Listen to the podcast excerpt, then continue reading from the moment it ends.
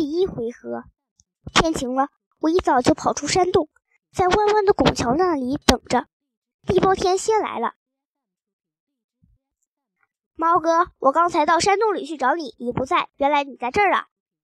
我说我在等马小跳他们几个，他们要拯救猴子。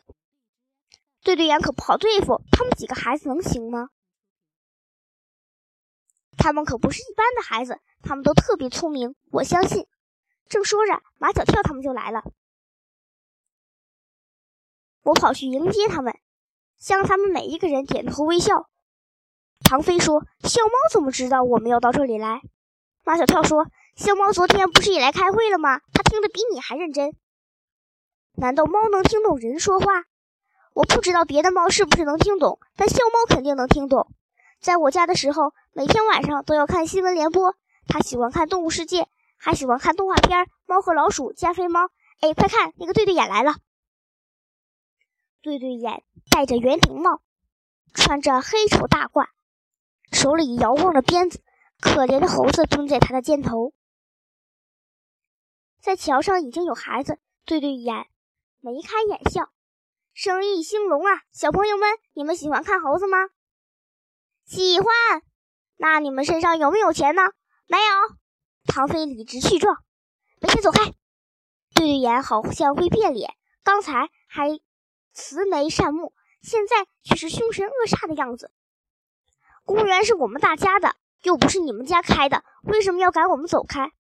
你们在这里影响我做生意，看猴子是要给钱的。他真的打猴子，我跟他拼了！毛超挺身而出：“不许你打猴子！”对对眼根本不理睬他，用手肘把他推到一边去。猴给大家打个招呼。猴子一点反应也没有，目不转睛地盯着毛超，可能在想这个人怎么和我长得这么像。猴给大家打个招呼。对对眼抽了猴子一鞭子。猴子伸出一只爪子挥了挥，它的爪子长得像人的手。猴给大家来个飞吻。猴子用两手摸了一下嘴巴，向人群一飞。安静，安静！现在猴要给大家高歌一曲。对对眼拿了一个麦克风，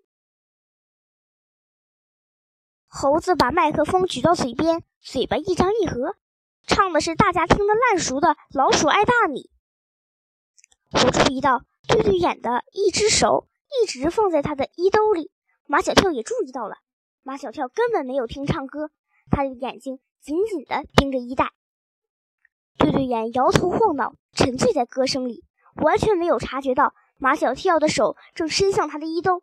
马小跳飞快地掏出一个录音机来，他骗人，这不是猴子唱的，是录音机放的。人群中有人离开了，对对眼根本顾不上对付马小跳，他赶紧取下帽子。向人们吆喝：“有钱给钱，没钱捧个场。”哦，原来是骗钱的呀！人们一哄而散。马小跳他们几个没有走。你们还不快滚！对对对，眼的两个眼珠子都紧紧的贴着鼻梁。马小跳他们不知道他的眼睛看的是谁，也不知道说的是谁。说的就是你们，怎么还不走？我们没钱，但我们可以为你捧场。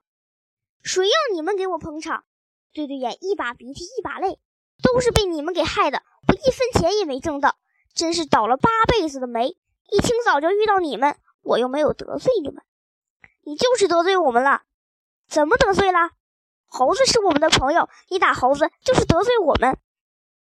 对对眼更加奇怪，我的猴子怎么变成了你们的朋友？所有动物都是人类的朋友。你把猴子放了吧，给他自由。对对眼紧紧地抱着猴子，生怕被马小跳抢了似的。求求你们，求求你们，饶了我这个可怜的老头吧，别在这儿捣乱了。你把猴子交给我们，我们就不捣乱。对对眼明白，今天是赚不了钱了，先离开这里，甩掉他们再说。他离开弯弯的拱桥，马小跳紧跟着他。跟着我干什么？我要上厕所。对对眼把他们引到一个偏僻的地方，那有一道篱笆墙。我们帮你看着猴子，你上你的厕所去。想得美！对对眼抱紧猴子，闪进了篱笆。等了好一会儿，还不见对对眼出来。他有没有尿完啊？张达比较有耐心，嗯，他可能在拉屎。又等了好一会儿，对对眼还是没有出来。马小跳也不耐烦了，就算拉屎也该拉完了。哎呀！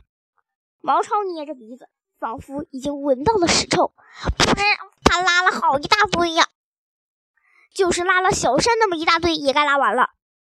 马小跳踹开了门，里面哪有厕所呀？是一个不准闲人进的苗圃。狡猾的对对眼逃跑了，把马小跳他们几个都给耍了。